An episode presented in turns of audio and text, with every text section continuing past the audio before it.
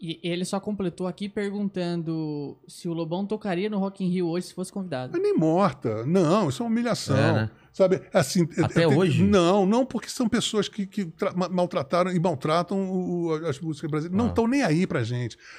Sabe por quê? Que tem uma cláusula nisso tudo que é muito cruel, é porque no Brasil tem uma lei que você não pode fazer esse tipo de festival se não tiver uh, cota de brasileiro. É. Então eles, muito a contragosto, têm que colocar. Nem, nem... Aí você bota o, o cara no palco da, das pitangas, palco das palmeiras, põe lá, sabe? Aí põe uma grande atração, um trio elétrico, é. sabe? Então é tudo feito para você dizer assim, o subtexto daquele evento, assim, olha, olha como o rock brasileiro é uma merda. Isso é, é o que fica claro, uh, o empresariado brasileiro e o empresariado que faz música no Brasil está querendo dizer peremptoriamente, todos sem exceção, com exceção do Hollywood Rock.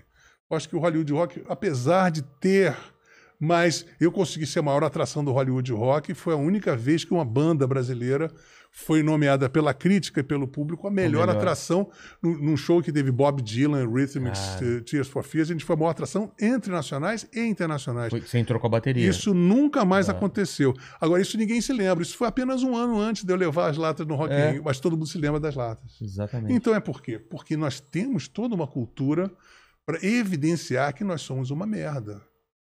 Então, e isso é muito grave. Isso não para mim, porque eu, eu, sobrevivo, eu sou um cara muito escaldado nisso. Mas isso não permite que floresça nem um contato é, mais artístico mesmo. Você poder fazer um show com uma banda gringa e depois fazer um disco com os é. caras, ou fazer uma jam set. Isso não pode ocorrer porque virou um apartheid. Caramba. Mas isso também, eu, eu, na época, culpei muito a postura dos artistas. Eu chegava e dizia, não, não vou tocar às duas da tarde. Aí vinha uma outra é. banda, assinava e ia tocar. Exatamente. Então, Se todo também mundo tem não isso. Topasse, não, ia... não topa. Não... Teve uma época que o Rapa fez isso, é... mas aí outro furou, não adianta, né? Tem que ser assim, pô, todo mundo junto, não.